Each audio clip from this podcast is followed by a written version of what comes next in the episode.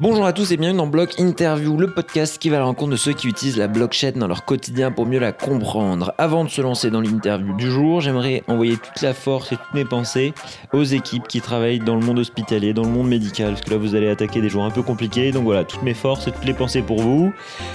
Dans cette interview, je suis parti à la rencontre de l'ADAN, l'association pour le développement des actifs numériques, qui regroupe plusieurs grandes startups françaises autour des crypto-monnaies et de la blockchain. J'ai eu euh, la chance d'interviewer Amandine Doha de Ledger ainsi, ainsi que François-Xavier Touraine, qui lui est le CEO euh, de Arc. Alors vous avez déjà entendu parler, il y a un épisode euh, complet avec lui, donc n'hésitez pas à aller l'écouter. Avec eux, on va parler des objectifs de l'ADAN, euh, des que va mettre en place cette association au niveau français, au niveau européen. Je vous souhaite une très bonne écoute. Avant ça, juste un point, ça a été enregistré lors de la soirée de lancement, donc le son est un petit peu euh, réduit. N'hésitez pas à monter le volume de votre euh, smartphone ou de votre ordinateur. Très bonne écoute.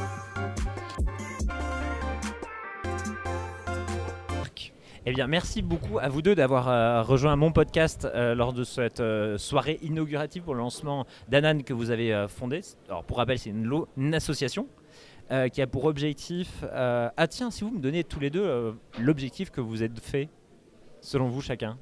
Ou vous avez un mot en. Vous allez me dire la même chose tous les deux? Alors, je crois que l'une des missions de la DAN et la raison pour laquelle la DAN a été créée, c'était déjà pour rassembler et fédérer l'ensemble des acteurs au sein du système français pour porter un message commun. Euh, le paysage associatif était quand même assez euh, fragmenté et il était important que euh, bah, les acteurs français portent un seul message et euh, soient, euh, on va dire, l'interlocuteur privilégié des institutions afin qu'une nouvelle réglementation euh, arrive de façon euh, cohérente. D'accord. Euh, en fait, euh, oui, de fait, la, DAN, la DAN, je vais y arriver, euh, vise à promouvoir les actifs numériques en France et en Europe. Donc, euh, euh, il y a une idée que cette nouvelle euh, chose qui est arrivée euh, il y a quelques années euh, a besoin de s'installer dans le paysage. Et de fait, nous, chez ARC, on a eu pas mal de problématiques pour pouvoir imposer une vision ou pouvoir tout simplement travailler sur, sur les projets crypto-monnaies. Et donc la DAN, en fait, on s'est réunis à plusieurs acteurs qui avaient des problématiques, pas forcément exactement les mêmes, mais toujours un petit peu autour. Et on a décidé de se mettre ensemble pour promouvoir l'ensemble des actifs numériques et des projets autour de ces actifs numériques. Et alors justement, euh, et c'est- pour ça aussi que j'avais euh, très envie de vous avoir euh, à tous les deux, c'est que vous êtes sur du coup deux univers différents, proches mais différents. C'est-à-dire que vous avez tous les deux des crypto, enfin, vous êtes en lien direct avec le monde des cryptoactifs. Mais qu'est-ce qui vous a, alors vous poussé individuellement à vous engager dans cette aventure? Je pense que le dénominateur commun de tous les acteurs crypto qui ont rejoint cette aventure, c'est la volonté euh, de, que, cet écosystème se développe. Que ce soit ARC, que ce soit Ledger, que ce soit LGO, que ce soit euh, Kaiko, si les cryptoactifs ne se développent pas, ces entreprises ne se développeront pas. La réglementation est quelque chose d'extrêmement important. Mhm. Euh, si la réglementation est trop euh, stricte, les acteurs ne se développeront pas. Donc voilà, c'est cette espèce de dénominateur commun qui nous, euh, qui nous allie tous hein, et qui fait que la DAN, c'est l'association pour le développement des cryptoactifs, hein, des actifs numériques. Donc c'est ce développement-là qui est véritablement le, le- le- le mot qui, autour duquel tous les acteurs se retrouvent. D'accord. Et alors, avant juste de passer euh, Arc, vous, euh, chez, euh, enfin, au sein de Ledger, c'était quoi les grands challenges que vous avez eus? Parce que là, on parle réglementaire, justement. Est-ce que vous en avez connu euh, Alors le grand challenge qu'a connu euh, Ledger et qu'il n'a pas perçu tout de suite comme étant un challenge, en fait il y, a une- il y a une évolution assez intéressante au sein de Ledger. Ledger est une société tech. Ouais. C'est-à-dire qu'on fournit de la tech. Euh, les boîtes de tech, elles sont pas réglementées comme des institutions financières. Et en fait, ce dont on s'est aperçu, c'est que le législateur, avec sa méconnaissance tout à fait légitime, hein, il y a deux ans, ouais. euh, de l'univers blockchain et crypto, pouvait confondre un petit peu tous ces acteurs qui arrivaient sur la scène. Et face à une, finan- enfin, une finance décentralisée avec du peer-to-peer en essor, euh, d'avoir des acteurs comme nous qui développons des solutions de sécurité qui permettent de conserver les cryptoactifs, on se dit, bah, en fait, celui qui conserve, c'est Ledger. Et il y a eu une espèce de confusion petit à petit qui s'est faite sur Ledger. En fait, c'est celui qui conserve les cryptoactifs pour le compte de tiers, alors que Ledger ne donne que les moyens pour les tiers de conserver leurs cryptoactifs. Non. Et en fait, le raccourci pouvait être extrêmement dangereux pour Mhm. Ledger. Et on a très rapidement pris contact avec les institutions qui nous ont énormément écoutés. Et ça, je pense que c'est quelque chose qui a été extrêmement novateur dans la façon dont le législateur et le régulateur a approché cette matière-là. C'est qu'ils ont été en soif de savoir Mhm. pour véritablement développer un environnement euh, qui soit régulé de façon adéquate, alors qu'on peut voir des domaines dans lesquels le régulateur finalement est dans son coin, euh, Ouais, sourd- voilà, fait sourd aux sa loi et, n'est pas forcément ouvert aux évolutions. Là, on a vraiment eu une main tendue de la part du régulateur, et nous donc l'enjeu, c'est de positionner Ledger dans cet écosystème et qu'il soit régulé à la hauteur euh, des activités qu'il mène, et pas qu'il y ait une confusion des genres. Voilà, donc ça, on a travaillé euh, avec le législateur français qui a très bien compris et euh, la même action a été menée à l'international. Et on voit que petit à petit, en fait, les- le législateur est très éduqué. Et nous, ce qu'on voit euh, à la DAN, ce qu'on apporte, Ouais. c'est donc dans, ce, dans cette volonté euh, d'éduquer, puisque c'est une des missions de la DAN, hein, Ouais. de- d'avoir cette volonté d'éducation, euh, on, on est un, un input sur euh, où se positionnent les acteurs et quel est leur véritable rôle. Il y a beaucoup de nuances et il ne faut pas les confondre. Et alors, du, du côté de Arc, Alors, du côté des euh, on a rencontré euh, les mêmes problématiques de Ledger, mais de front. Euh, Ledger s'est pris un petit peu en dégâts collatéraux, en Ouais. dégâts collatéral, comme l'a pu dire euh, Amandine. Euh, alors de front, nous, euh, bah, en fait, on s'est pris de front les problèmes de, de bancarisation. Donc derrière, c'est les, histoires de savoir comment on applique les procédures de lutte contre le blanchiment d'argent qui sont encore inconnues aujourd'hui et difficiles à implémenter euh, au niveau des, banques et des institutions régulatrices. Et puis aussi des problèmes de comptabilité. Donc notre comptable sait toujours pas comment régler certains aspects comptables et fiscaux quant à l'entreprise et la comptabilité des crypto-monnaies. Vous pourrez Et- retrouver euh, plus de détails dans un, ép- dans l'épisode Exactement, je ne vais pas en détail euh, sur le truc, sur, euh, sur cette histoire, mais voilà. Euh, et donc, du coup, on avait commencé un peu seul, euh, un peu comme tout le monde d'ailleurs, chacun dans son coin, à essayer de, de, de- de se défendre, de se défendre, et puis de voilà, de- d'essayer de d'avancer sur ces points-là. Et puis, euh, à force de rencontres, euh, on avait déjà fait des associations intermédiaires d'ailleurs. euh, Qui existaient, du coup, avant la DAN. Exactement, oui.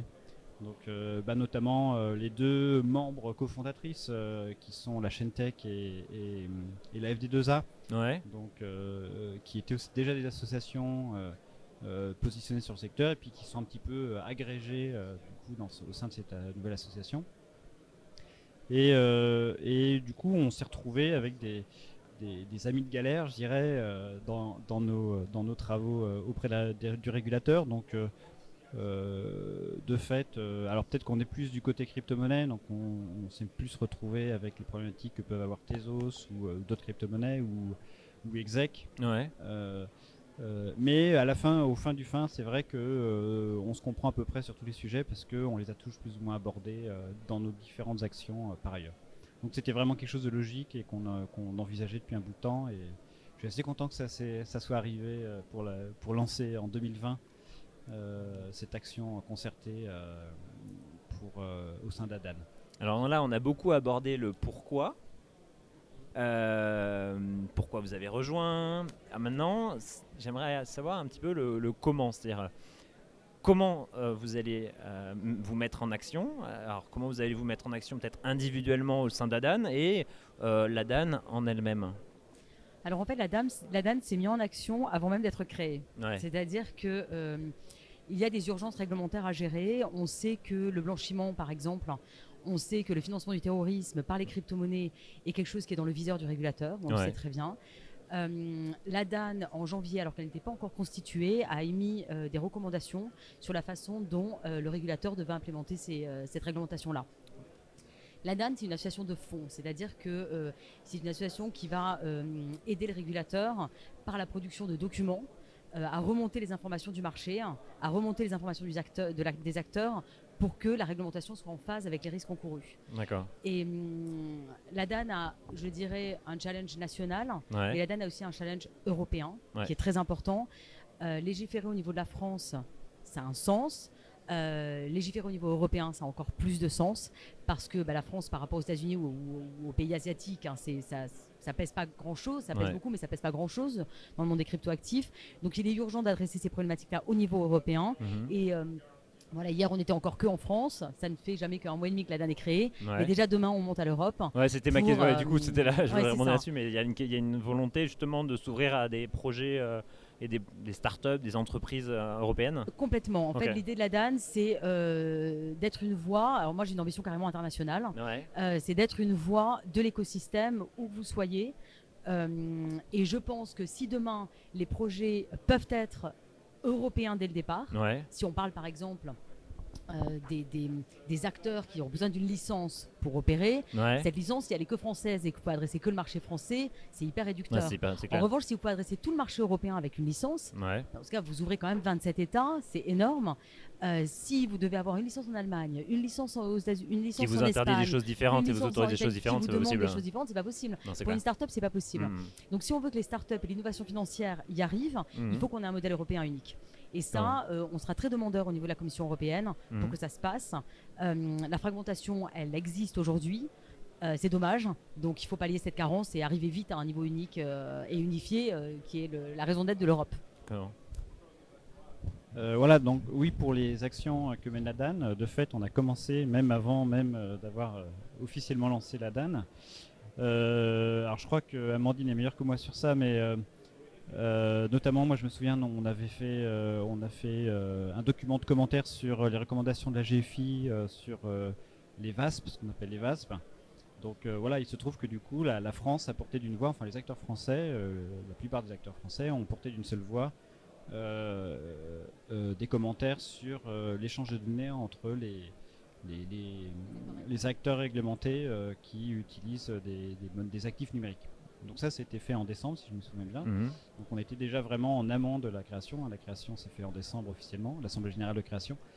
Euh, on travaille aussi sur, euh, évidemment, sur les, la mise à jour de la loi Pacte, parce qu'évidemment la loi Pacte a- s'est cantonnée à certains aspects euh, des actifs numériques, Mhm. donc avec sa licence PSAN, autour des ICO, et on a bien vu que maintenant, avec pas mal de, de, de nouveaux, euh, de nouveaux concepts et de nouveaux produits qui sont apparus, c'était pas complètement euh, En phase, ouais. en phase avec, euh, avec ce qui avait été défini l'année dernière.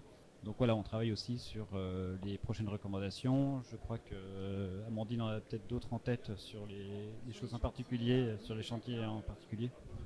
Le plus pressant, c'est l'Europe, justement, la consultation européenne Ouais. qui a été lancée. L'Europe veut légiférer et là, euh, il Du faut coup, vous, bien. vous, ré- vous répondez en une seule. Du coup, dans ce cas-là, vous répondez en une seule voix, avec euh, un nombre de recommandations que vous, euh, sur lesquelles vous mettez d'accord.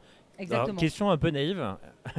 Faire travailler des gens ensemble, même si on décentralise, on le voit hein, quand même, hein, c'est- quand même assez difficile. Y a- y a- vous avez des Comment vous mettez tous d'accord? Vous êtes déjà tous d'accord en arrière en disant Ouais, on veut tous être d'accord en fait, là-dessus, mais vous vivez quand même des choses différentes. Il y a beaucoup d'associations qui se montent Ouais. uniquement avec euh, des acteurs qui ont par ailleurs un métier. Ouais. C'est-à-dire que bah, typiquement, euh, François-Xavier et moi, on a un métier. hein. donc il est impossible pour nous de dédier du temps, en tout cas tout notre temps, Ouais. à euh, la rédaction de papiers sur, euh, sur des questions A ou, A ou B. La force de la DAN, c'est qu'on a deux personnes qui à plein temps font ça. Hmm. Simon Polreau, donc le président, et maintenant Faustine qui a rejoint.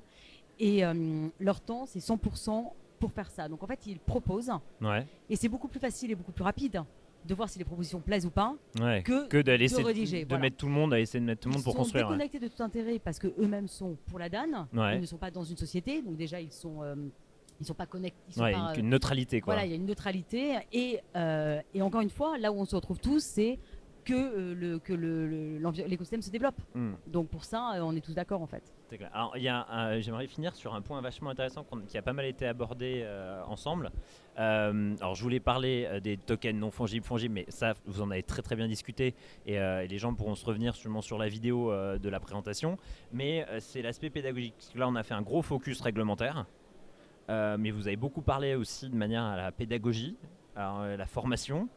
Comment, enfin, par quel biais vous voulez actionner aussi ça? Parce qu'on comprend très bien que via l'association, on peut appuyer les pouvoirs publics, mais la formation, du coup, vous voulez, enfin, vous voulez la remonter à quel niveau euh, Comment, tu vois, là, à ce niveau-là, que- comment vous voyez les choses? Bah en fait, c'est un petit peu euh, de fil en aiguille, c'est-à-dire qu'à chaque fois qu'on va dans les réunions euh, euh, au nom de la DAN, etc., on Ouais. se rend compte qu'il y a une mécompréhension de pas mal d'aspects.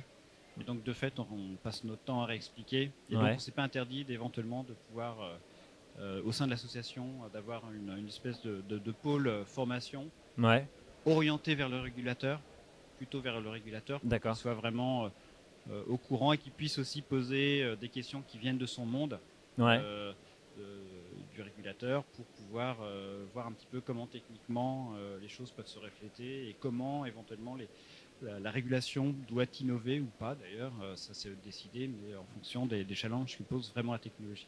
Comment Parce qu'aujourd'hui, les questions viennent plutôt de l'extérieur, mais quand le régulateur aura bien compris, lui il va commencer à se poser des questions par lui-même, en fait. C'est ce que tu veux dire? Oui, c'est ça. Et je pense, pour compléter ce, que dit, euh, ce qui a été dit, c'est que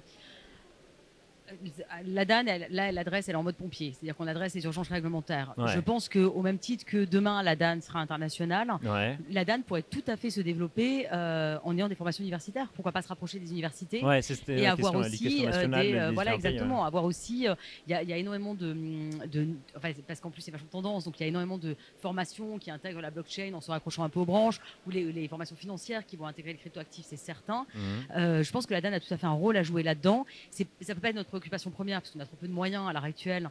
Euh, ne serait-ce qu'organiser un événement comme aujourd'hui pour la DAN euh, qui compte 11 membres, bah, c'est, beaucoup. Ouais. On se rend pas compte, mais c'est beaucoup. Et heureusement que Simon fédère énormément. La Mm. BPI nous prête des locaux, donc c'est euh, Simon, c'est une figure extrêmement humble, mais d'une compétence qui pourrait, euh, enfin, qui est, qui est assez, euh, assez impressionnante.